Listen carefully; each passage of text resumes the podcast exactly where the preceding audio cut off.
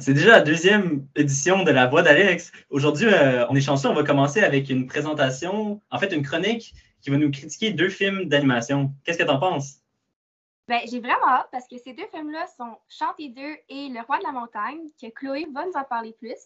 J'ai déjà vu Chanter 2, mais Le Roi de la Montagne, ça, je pourrais pas vous en dire plus. Donc, on va vous laisser, Chloé, vous en parler.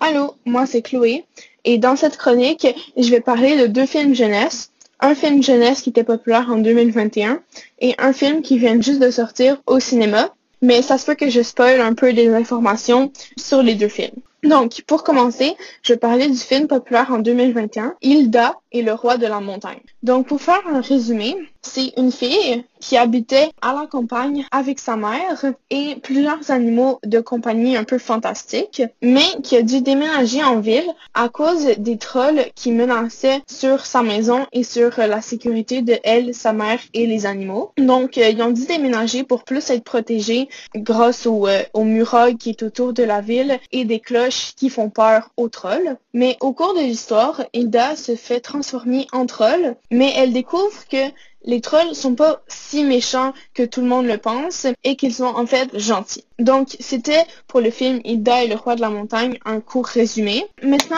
pour le film Chanter 2, donc, euh, ça, c'est le film qui vient juste de sortir au cinéma. Moi, j'ai trouvé encore meilleur que le premier. Mais euh, c'est ça, donc je, je vais faire un petit résumé. Donc, c'est un koala du nom de Buster Moon qui a un théâtre puis qui veut aller encore plus loin avec les artistes de son théâtre en allant voir un loup qui pourrait vraiment les aider à les projeter dans une dans une bonne carrière. C'est ça en étant présenté dans une ville avec plein de divertissements. Mais c'était à une condition à cause d'un petit mensonge de Buster Moon qui devrait inviter en fait, qui devrait convaincre Clay Calloway, qui est un chanteur très célèbre, euh, mais qui n'a pas joué depuis 15 ans et qui a perdu la personne qui l'inspirait le plus, qui était son épouse. Donc, ça va être super difficile de euh, pour euh, Buster Moon et toute sa troupe de le convaincre à venir dans leur pièce de théâtre musicale. Mais Ash, qui est un porc-épic qui est dans la troupe de Buster Moon, finit par le convaincre malgré sa tristesse pour participer à la pièce de théâtre musicale qui avait pour thème le théâtre. Donc, c'est ça, c'est un peu ça le film Chanté 2 pour un petit résumé. Et euh, donc, c'est ça pour ma chronique sur deux films jeunesse. Super, merci Chloé pour ce beau balado que tu nous as donné aujourd'hui. Hey, en parlant de chant, il y a la soirée d'Alex qui s'en vient. Toi, qu'est-ce que t'en penses, Emmanuel? Écoute, j'ai super hâte. Moi, j'ai mes billets pour vendredi, puis j'ai même entendu que toi, tu vas être une personne qui va chanter là. Fait que je vais laisser Maud Émilie t'interviewer et te parler de ça. OK, donc Jade, j'ai entendu dire que tu allais chanter pour la soirée d'Alex cette année. Ben, en effet, je fais la soirée d'Alex pour une deuxième année consécutive. Ah, c'est vraiment cool. Donc, ça fait combien de temps que tu chantes? Moi, ça fait vraiment longtemps que je chante. Euh, depuis que je suis tout jeune, peut-être 5-6 ans, je fais le camp sonore qui se fait justement à Saint-Alex. Et là, je chante, je faisais des instruments, puis euh, non, c'était vraiment le fun. Ah, ok, c'est cool ça. Donc, euh, est-ce que tu es nerveuse pour ta performance sur scène? comme toute performance que j'ai faite au cours de ma vie, j'ai un petit trac, c'est sûr. Euh, en plus que là, ça va être en présentiel devant des personnes. L'année passée, c'était filmé sur vidéo. Donc, euh, j'avais si je ratais euh, une séquence, ben je pourrais la recommencer. Mais cette année, pour, si je rate, il faut que je continue. Donc, ça, ça rajoute un peu de, de stress. Mais non, sinon, j'ai bien hâte. Ben oui, je suis convaincue que tu vas faire bien. merci. Donc, est-ce que tu as déjà, est-ce que as déjà chanté sur scène? Oui, justement, j'ai euh, avec le camp sonore et d'autres camps comme l'artichaut, j'ai fait souvent des spectacles devant des personnes, en présentiel comme en vidéo. Et euh, non, c'est toujours été des super expériences, puis euh, je les aime beaucoup. Bon, parfait. Donc, est-ce que ton numéro va être solo ou duo ou avec un Ben, comme l'année passée, moi, je vais faire un numéro solo parce que Honnêtement, l'année passée, ça a été une expérience que j'ai vraiment aimée. Et euh, cette année, je me relance encore. Fait que, euh, ouais. Bon, mais on te souhaite bonne chance, Jade. Merci beaucoup d'avoir répondu aux questions. Ben, merci euh, à vous de m'avoir eu à cette, ce balado. Donc, merci. Ben, merci beaucoup à Maud Émilie et à Jade pour cette merveilleuse interview sur la soirée d'Alex. J'ai vraiment hâte d'y être et j'ai même pris mes billets vendredi. Maintenant, sur un autre sujet, euh, c'est la semaine de relâche la semaine passée. Qu'est-ce que tu as fait, toi, Jade? Mais moi, j'étais à mon chalet. Et sinon, j'étais juste à la maison à relaxer et prendre une pause de l'école et de tout, en fait. J'étais juste à la maison en train de ben, reprendre mes esprits et prendre une petite pause. Ça fait vraiment du bien et euh, ouais, là, je suis prête pour repartir à nouveau avec les devoirs et les examens. Ben, je te comprends. Des fois, ça fait du bien de juste relaxer et être calme. Moi, par contre, j'ai eu la chance d'aller dans les Rocheuses faire du ski avec mon père. C'était vraiment une, une expérience incroyable. Oh J'ai même God. pu visiter la, la station de ski du lac Louise, qui est la plus haute station de ski au Canada. Donc, euh, sur un autre sujet, j'ai entendu que Camille a fait un voyage et elle va justement vous en parler dans la prochaine chronique. En hiver 2020, j'ai eu la chance énorme de visiter un pays fabuleux du nom de l'Argentine. Mais avant, commençons par le début. Je m'appelle Camille Appel et aujourd'hui, nous commençons une nouvelle balado sur le fabuleux pays de l'Argentine. Vous l'avez sûrement déjà compris, bien sûr.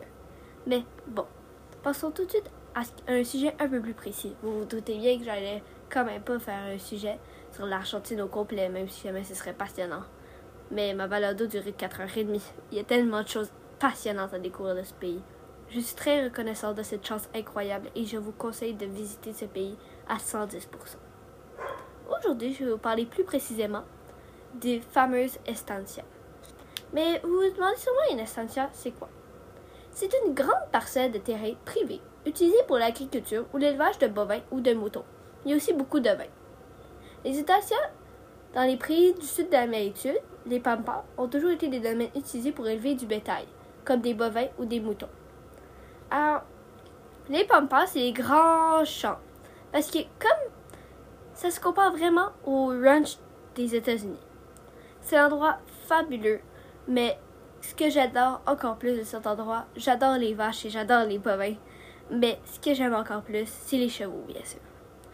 Comme aux États-Unis, ils ont leurs cow-boys, eh bien en Argentine, ils ont leurs fameux gauchos. Leurs cow-boys prêts à tout qui connaissent par cœur les chevaux et leurs pattes magnifiques pleines. Maintenant, vous vous demandez sûrement, j'ai fait un séjour là-bas, je l'ai dit. Eh bien, comment est-ce que je peux avoir fait un séjour dans une ferme? Eh bien, en fait, beaucoup d'estancias sont devenus un hôtel. Un, un hôtel très prisé parce que c'est un hôtel réputé pour être extrêmement local. Tout le monde est très gentil et tout le monde veut valoriser son pays. Alors, les gens sont extrêmement contents de voir des gens. Et c'est quelque chose que j'ai particulièrement remarqué aussi. Maintenant, arrêtons de parler de tout et n'importe quoi et commençons tout de suite mon expérience. J'ai passé deux journées extraordinaires dans cette fameuse estancia. C'était une petite estancia d'à peu près 10 chambres. C'est à peu près la moyenne. Mais bien sûr, il y a d'autres estancias beaucoup plus grandes et d'autres beaucoup plus petites. Nous sommes arrivés à peu près le soir et une navette nous a apportés jusqu'au petit hôtel. Là, nous avons été très surpris parce que nous nous demandions comment est-ce qu'il y a tant de champs de blé et tant d'animaux qui pouvaient survivre dans un désert pareil. La chaleur était étouffante et nous avions l'impression d'être au western dans le sud des, États-Unis. Nous pourrions presque voir les bottes de foin rouler au vent. Bien sûr, ça, ce n'est qu'une image, nous n'en avons pas vu. Puis, quand nous sommes arrivés, nous avons toujours tout de suite compris que c'était un beau cocon familial magnifique. Nous voyons au loin, à perte de vue, d'une cinquantaine, une soixantaine, j'en ai aucune idée, de chevaux. Des plaines, des plaines, des plaines, des chevaux si heureux, des vaches qui tournaient autour d'eux, des, un veau qui se faisait allaiter par sa mère. Et dès que nous sommes arrivés, un homme au chapeau de cow-boy, un homme à un chapeau de cow-boy, très sympathique, souriant, qui avait l'air d'avoir bravé terre, mer et intempéries, le fameux gaucho. Nous étions déjà sûrs que c'était lui, avec sa moustache blanche et son sourire si joueur. Il, était, il avait l'air tellement passionné par cela. Nous sommes descendus rapidement et nous avons parlé au gaucho pendant une bonne vingtaine de minutes. Tout était passionnant. Moi, je flattais les chevaux. Lui parlait avec moi et mes parents. Même si jamais nous parlions tous les deux pas super bien. Même nous, nous arrivions à nous comprendre comme nous pouvions. Et ça, c'est quelque chose que j'adore dans l'anglais. C'est que tout le monde y parle. Mais, bien sûr, moi qui adore l'équitation, je ne pouvais pas passer devant des chevaux sans y aller. Alors, il m'a proposé, à moi et à ma famille, de faire une sortie le lendemain. Nous avons tout de suite accepté. Puis nous sommes allés au petit restaurant. C'est la femme du propriétaire qui l'avait. Elle était vraiment gentille. Elle nous a servi une pizza margarita, puis nous sommes allés nous coucher dans deux magnifiques chambres en crépi. Nous sommes levés le matin, et puis nous avons tout de suite été faire notre sortie d'équitation. Puis, vu qu'il faisait déjà une bonne trentaine de degrés, nous sommes allés nous rafraîchir à la piscine. la piscine était la température parfaite. Il y avait deux ou trois autres clients, mais rien d'énorme. La piscine était assez grande pour tout le monde. Dans cet endroit, il y a plein de chats, de chiens et d'autres animaux qui rôdent. Alors nous avons passé aussi une bonne partie de notre avant-midi à flatter les beaux chiens et les beaux chats qui passaient. Tout le monde avait l'air si heureux, on dirait un petit cocon de paradis. Puis après euh, avoir mangé un des fameuses nous avons mangé un de ces fameux empanadas. Puis nous sommes allés, après un bon dîner et un bon cocktail, aller au village. Nous avons visité un peu partout, c'était extrêmement mignon. Il y avait un peu de français, un peu d'espagnol, un peu de tout même. Il y avait même un peu d'anglais. Nous avons plusieurs chiens et les chiens étaient super contents de nous voir. Nous avions l'impression qu'on était seuls au monde, pourtant les touristes devaient affluer. Nous sommes passés devant un magnifique cours d'eau et nous avons pris plusieurs photos. Puis nous sommes allés au fameux restaurant que tout le monde nous a conseillé. Un restaurant de steak. Apparemment que si on voulait manger le steak d'ici, il fallait aller là-bas. En plus, nous nous sommes rendus compte que les personnes qui leur fournissaient la viande étaient de notre estancia. Alors, content de pouvoir y aller, nous sommes allés. Et comme de fait, c'était excellent. Nous sommes partis une ou deux heures peut-être, mais c'était vraiment magique. Tout le monde a pris une coupe de viande différente, et ça faisait depuis quelques jours que nous étions en Argentine, nous avions beaucoup lu sur ce pays, alors nous avions déjà compris quelle était notre sorte préférée. Moi, bien sûr, j'ai pris la coupe Lomo. C'était la coupe la plus tendre et la plus juteuse. Je l'ai adorée.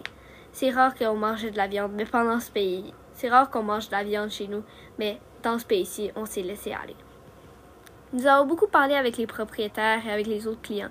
Nous avons même rencontré une famille de Français assez sympathique. Puis nous sommes revenus. Nous nous sommes endormis avec le cœur plein de joie. Quand nous nous sommes réveillés, nous sommes retournés de tout de suite nous baigner, parce que quoi de mieux pour se réveiller que d'aller se baigner? C'était tellement doux le ton de la vie. Tout le monde commençait vers 10h, 11h peut-être, et tout le monde finissait vers quoi? 4h. C'était vraiment, vraiment long, mais c'était parfait pour avoir des bonnes vacances. Puis nous sommes directement allés à une nouvelle sortie d'équitation. Il, nous en avait proposé un deuxième. J'ai pris le même cheval magnifique. Il était des deux robes Isabelle, c'est-à-dire beige avec la crinière et le crin noir. Je ne me souviens jamais de son nom parce que c'était un nom assez compliqué en espagnol. C'était, je m'en souvenais jamais de son nom parce que c'était un nom assez compliqué en espagnol. Alors je l'appelais tout le temps Spirit vu qu'il ressemblait à mon dessin animé. Puis nous sommes directement. C'était vraiment encore plus magnifique. Les champs à perte de vue, les chevaux qui passaient. Tout le monde, tous les chevaux étaient tellement bien dressés et tellement gentils. C'était vraiment, vraiment magnifique. Deux labradors couraient à côté de nous, dans les champs. Ils faisaient tels des fusées? C'était vraiment, vraiment magique. Puis, quand nous sommes revenus, nous sommes directement allés manger une deuxième fois un empanadas. C'était tellement bon qu'on n'a pas pu résister. Mais en même temps, nous avons aussi mangé une salade pour notre bonne conscience. Puis, nous sommes directement allés visiter l'autre partie de la ville que nous n'avions pas encore visitée. Nous sommes allés à San Antonio de Haricots pour les gens qui se demandent. Et c'était vraiment, vraiment tout petit et tout magique. Nous sommes allés au cours d'eau que nous avions vu la dernière fois et nous nous sommes baignés. Puis, nous sommes. Vous vous attendez. Puis, vous vous y attendez peut-être, mais nous sommes retournés au fameux restaurant. C'était tellement beau qu'on ne pouvait pas s'en empêcher. En plus, tout le monde disait que c'était le meilleur restaurant en ville. On va pas se mentir qu'il y en avait deux, trois autres, puis il était pas là super, là, il était un peu miteux. En tout cas. Alors là, on est directement allé là-bas. C'était encore meilleur que la dernière fois parce qu'ils nous ont servi la fameuse sauce au corps. Nous sommes revenus en compagnie du fameux labrador qui nous avait suivis jusqu'à là. Nous sommes revenus avec le fameux labrador très fidèle de son gaucho qui l'a abandonné pour pouvoir nous suivre partout dans cette fameuse ville. C'est comme s'il voulait nous montrer tous les recoins de cette fameuse, magnifique petit village. Nous sommes revenus, nous sommes allés flatter les chevaux en parlant aux propriétaires et aux gauchos, puis nous sommes allés nous coucher. Nous espérions tellement que le temps avait reculé que nous pourrions encore passer quelques années là-bas. Mais malheureusement, c'était la fin. Peut-être que c'est bien, mais depuis ce temps, un de mes plus grands rêves, c'est de retourner là-bas, parce que qu'est-ce que c'était bien. Merci pour avoir écouté ma balado au complet. On revient bientôt pour une nouvelle balado. Merci! Wow, Camille! En fait, je suis vraiment contente que tu aies eu la chance de vivre un si beau voyage que ça. Et en parlant de pays, il y a un grand événement qui se passe à chaque deux ans qui regroupe toutes sortes de pays. Ça, c'est les Olympiques. Et cette année, on a justement eu la chance d'avoir les Olympiques d'hiver. Est-ce que tu les as regardés, Emmanuel? Euh, j'ai pas regardé les Olympiques d'hiver, mais j'ai vraiment hâte de pouvoir euh, écouter les Paralympiques parce que moi, c'est toujours ce qui m'a plus intéressé. Je sais pas, je trouve que les variantes sur le sport, des fois, c'est plus intéressant que le sport de base. Et euh, maintenant, on va justement avoir Jules qui va nous parler de l'histoire des Olympiques. Alors, je lui laisse la parole pour ça. Les Jeux olympiques d'hiver viennent juste de se terminer et nous sommes en plein milieu des Jeux paralympiques d'hiver. Allons voir l'historique des Jeux olympiques. Les premiers Jeux olympiques étaient en Grèce antique au 8e siècle avant Jésus-Christ, c'est-à-dire au moment de l'Antiquité. Ils ont duré jusqu'en 393, quand l'empereur Théodose, qui était un empereur romain, a déclaré l'abandon de tous les lieux de culte qui dataient de la Grèce antique. On y pratiquait plusieurs sports, comme la course de chars tirés par des chevaux, le pentathlon, qui est semblable à l'athlétisme de nos jours, c'est-à-dire du lancer du disque, un lancer du javelot, le saut en longueur, la course à pied et la lutte. On y pratiquait aussi la course d'endurance, qui était une course sur une longue distance, et des sports de combat où, s'y appliquent des épreuves lourdes. Donc c'était la lutte, le pugilat et le pancrace. Il y avait aussi la course en armes, qui était une course mais avec un bouclier et un casque et c'est en 1894 que le baron français Pierre de Coubertin a décidé de ramener les Jeux olympiques en créant le Comité international olympique. Il a créé les premiers Jeux olympiques, qui étaient des Jeux d'été, à Athènes en 1896. Les premiers Jeux d'hiver, eux, datent de 1924 à Chamonix. Depuis ce temps-là, on a des Jeux olympiques tous les deux ans, c'est-à-dire euh, quatre ans d'intervalle entre les Jeux d'été et quatre ans entre les Jeux d'hiver.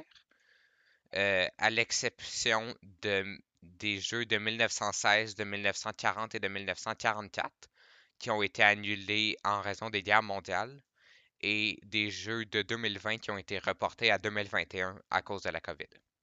Au départ, quand Pierre de Coubertin a réinstauré les Jeux olympiques, il n'était que pour les amateurs, mais il y avait beaucoup de problèmes de faux amateurs qui étaient des professionnels qui se faisaient passer pour des amateurs pour gagner des médailles. Et c'est en 1981 qu'on s'est mis à accepter les athlètes professionnels aux Jeux olympiques. Pour ce qui est des femmes aux Jeux olympiques, euh, dans les Jeux antiques, il n'y avait pas de femmes. Et dans les premiers Jeux olympiques de Pierre de Coubertin, il n'y en avait pas non plus. Mais dès la deuxième édition, il y avait des femmes, la deuxième édition qui était à Paris mais il n'y en avait que 22 sur près de 1000 athlètes. Et on a graduellement, d'année en année, eu de plus en plus de femmes jusqu'à Tokyo, qui avait une quasi-parité, c'est-à-dire qu'il y avait 48,8% des athlètes qui étaient des femmes. Et on, et estime qu'en 2024, à Paris, on va avoir la parité exacte, c'est-à-dire 50% des athlètes qui seraient des femmes et 50% qui seraient des hommes. Et les Jeux paralympiques, eux, existent depuis 1948 et, ont été créés pour réhabiliter les soldats paraplégiques après la Seconde Guerre mondiale et étaient appelés World Wheelchair and Amputee Gates. Il y a eu plusieurs jeux comme ça, semblables, qui n'étaient pas officiellement des Jeux paralympiques, jusqu'à Rome en 1960, qui sont considérés comme étant les premiers vrais Jeux paralympiques. Depuis ce temps-là, les Jeux euh, paralympiques ont lieu quelques semaines après les Jeux olympiques. En conclusion, les Jeux olympiques ont lieu depuis des siècles, mais nous espérons qu'ils restent à exister dans un bon esprit sportif et non juste commercialement et politiquement. Ben, merci beaucoup, Jules, sur cette petite chronique sur les Olympiques, qui est un événement sportif qui rassemble tous les pays dans le monde. Mais maintenant, j'aimerais qu'on ramène un peu l'attention sur le Québec et euh, pour parler d'un problème qui est, somme toute, très important, surtout euh, sur les jeunes de notre âge. Oui, donc Laila va nous donner une interview avec l'intervenante de notre école sur les risques et les conséquences de la, du vapotage chez les jeunes d'aujourd'hui. Bonjour, comment allez-vous? Et vous? Ça va très bien. Là, je vais faire une entrevue sur le vapotage et je, vais vous poser quelques questions. Et dans le fond, la première, ce serait, selon vous, quelles sont les conséquences de vapoter? Pourquoi? Il y a beaucoup, beaucoup de différentes conséquences qui peuvent s'apporter quand on vapote, que ce soit de un, là, quand on parle de tout ce qui est cigarette ou vapotage, on va directement à la nicotine, qui est un agent, là, une drogue qui est extrêmement dépendante. En fait, c'est une des drogues qui se dit être la plus difficile à arrêter, et ce, à travers plusieurs recherches dans le monde. Donc, déjà là, ça peut être un problème. On peut facilement avoir une dépendance. Sinon, ce qui se rapporte avec la, nicotine, c'est que c'est extrêmement cancérigène. Donc, n'importe quel produit qu'on va prendre avec la nicotine, ben, ça peut causer un cancer tel que le cancer des poumons. Puis ça peut se propager aussi dans la gorge et même euh, dans les vaisseaux sanguins, donc il faut faire attention. Sinon, on, pense à toute maladie pulmonaire ou cardiovasculaire comme euh, les pneumonies, les difficultés respiratoires, les douleurs thoraciques, qu'est-ce qui est hypertension, hypotension, là. Puis euh, il y a un phénomène aussi qui s'appelle le dosing, donc qui est euh, un overdose qu'on va faire par exprès. Puis ça, ben, ça peut causer des convulsions, de la désorientation, puis même euh, une perte de, de connaissance. Mais au Québec, j'avais entendu parler que le pourcentage de jeunes avait augmenté, qui va pas. Oui, à chaque année, on voit une augmentation. Puis en fait, en ce moment, là, on a même des réglementations qui s'en viennent côté gouvernemental pour essayer de ralentir ce problème-là on se retrouve en ce moment avec en secondaire 5 un pourcentage d'à peu près 35% euh, des élèves à travers la province du Québec qui ont vapoté à un moment donné à travers leur secondaire, qui un, euh, trois jeunes sur dix, c'est quand même énorme comme pourcentage. Puis sinon, ben, ça, ça augmente à chaque année. On voit là cinq fois plus de consommateurs de, de vape chez les adolescents que de cigarettes. Donc, c'est vraiment un, problème présent dans notre société aujourd'hui. Pour faire le tour, si j'ai compris, les cigarettes sont plus dangereuses que vapoter. C'est un mythe en ce moment euh, qui est en train de se faire euh, débattre par les scientifiques. Il y a plusieurs recherches qui sont en cours en ce moment pour essayer de débattre cette affirmation-là. Certaines ne sont pas finies, puis certaines commencent à finir. Donc, on commence à voir les rapports qui sortent. Euh, à consommation égale, ce que ça veut dire, c'est par taux de nicotine, parce que la vapoteuse, ça a été inventé pour arrêter de fumer. Donc, si, par exemple, on fumait euh, le pourcentage le plus haut qui est légal au Canada, qui est 20% euh, ça équivaut à 30-35 cigarettes. Donc, si on fumait ça par jour, puis qu'on fumait un millilitre, ben, on dit qu'à consommation égale, c'est à peu près le même risque.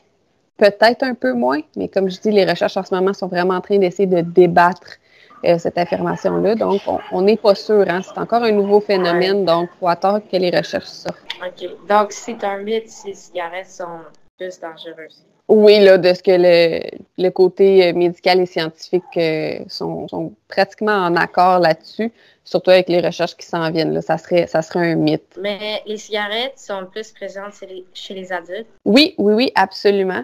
Le vapotage, c'est un phénomène qui attire les ados à cause des saveurs. OK, on ne se le cachera pas.